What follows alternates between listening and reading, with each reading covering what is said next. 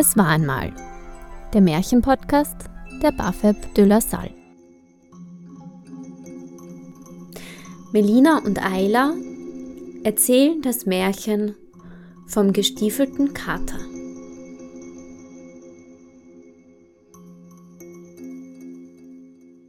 Der gestiefelte Kater.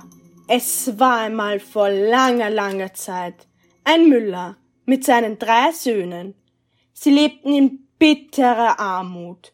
Bevor er starb, vererbte er seinen Söhnen sein Hab und Gut und teilte ihnen mit, wer welches Erbe bekommen sollte. Der Älteste sollte die Mühle kriegen, der Zweitälteste bekam den Esel und der Jüngste erbte den Kater. Die älteren Brüder spotteten den Jüngeren aus. Welch unnütz Rolle er spiele. Nach diesen Erniedrigungen sagte sich der Jüngste, ich mache einfach das Beste daraus, töte den Kater und mach mir schöne Fellhandschuhe aus ihm. Jedoch sprach der Kater, er solle sich lieber überlegen, was er wirklich mit ihm anstellen wolle.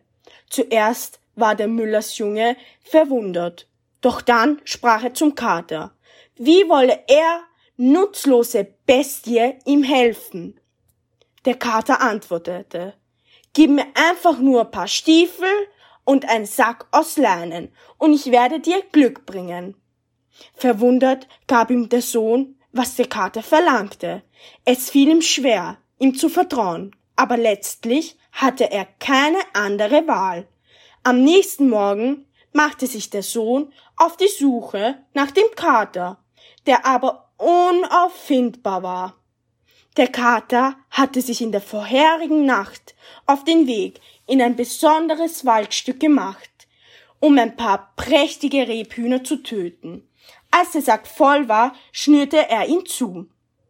Er warf sich den Sack über die Schultern und machte sich auf den Weg zu dem Schloss des Königs.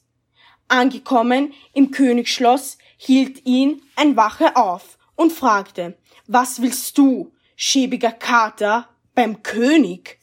Stolz antwortete der Mäusefänger. Was ich beim König tue? Ich bringe ihm einen Sack voller Rebhühner. Die Wache war sehr misstrauisch und konnte ihm nicht glauben, dass ein Tier solch eine Anzahl von Rebhühnern bringen konnte. Doch die Stiefel verschafften ihm Einlass, weil sie so wunderschön glänzend poliert waren. Die Angestellten des Königs brachten ihm den großen vergoldeten Saal, wo der König seinen Thron hatte. Über den merkwürdigen Besuch des gestiefelten Katers war der König auch sehr erstaunt. Allerdings freute er sich über das Geschenk. Der König hinterfragte den Grund für diese Großzügigkeit. Sein Meister schickte ihn, um den König Freude zu, Freude zu bereiten. Der König fragte den Kater, wer denn sein Meister wäre. Sein Meister sei der Graf von Karabas, antwortete der Kater. Der Name war natürlich frei erfunden. Er beeindruckte den König trotzdem. Der Kater durfte sich als Dankeschön so viel Gold, wie er nur tragen konnte, mitnehmen. Der arme Müllers Bursche aber wusste nichts von dem Ganzen und dachte, er hätte sogar seinen letzten Besitz verloren. Doch als der Kater zurückkam und ihm die Botschaft verkündete, konnte der Jüngste sein Glück kaum fassen. Von diesen Tag brachte der Kater dem König täglich viele Leckerbissen. Eines Tages hatte der Kater mitbekommen, wie die Diener des Königs über die wunderschöne Königstochter redeten und dass die beiden sich auf den Weg zum nahegelegenen Fluss machen wollten. Sofort rannte der Kater zu seinem Besitzer und befahl ihm, sich in den nahegelegenen Fluss waschen zu gehen. Anfangs weigerte sich der Bursche, dann aber ließ er es sich überreden. Schließlich ging er mit dem Kater zum Fluss, der Müllersbursche sprang ohne jegliche Kleidung ins Wasser. Der Kater ergriff dies als Chance und versteckte die Kleidung. Schnell wie ein Blitz eilte das listige Tier zur der herankommenden Kutsche, in der der König und seine Tochter saßen. Die Kutsche hielt an, und der Kater übermittelte dem König und seiner Tochter die Nachricht vom angeblichen Raubüberfall an seinen Meister. Der König, der ihn bis jetzt noch nie kennengelernt hatte, wollte ihm im selben Moment entgegenkommen und ließ die Kleidung aus seiner Garderobe besorgen. Der vermeintliche Graf freute sich sehr darüber, was ihn aber noch mehr freute, war die Begegnung mit der wunderschönen Königstochter.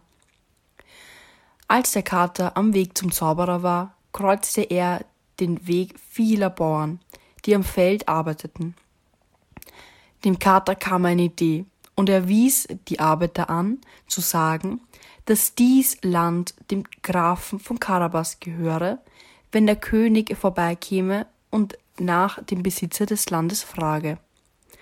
Der Kater erreichte schließlich das Schloss des gefürchteten Zauberers. Er war sowohl gefürchtet als auch ein talentierter Magier. Aber könne er sich auch in einen gigantischen, furchteinflößenden Löwen verwandeln, der so groß wie ein Haus war? Der Zauberer ließ sich das kein zweites Mal sagen, und schon hatte er sich in den König der Tiere verzaubert und brüllte los. Der Kater erschrak und wich zurück. Er war sehr beeindruckt und fragte den König, ob er sich auch in ein winzig kleines Mäuschen verwandeln könne, das in jedes Loch kriechen könne. Blitzschnell nahm der Zauberer die Gestalt einer winzigen Maus an. Ohne mit der Wimper zu zucken, verschlang der Kater den Zauberer. Der gestiefelte Kater teilte den Dienern mit, dass nun der Graf von Karabas ihr Meister sei.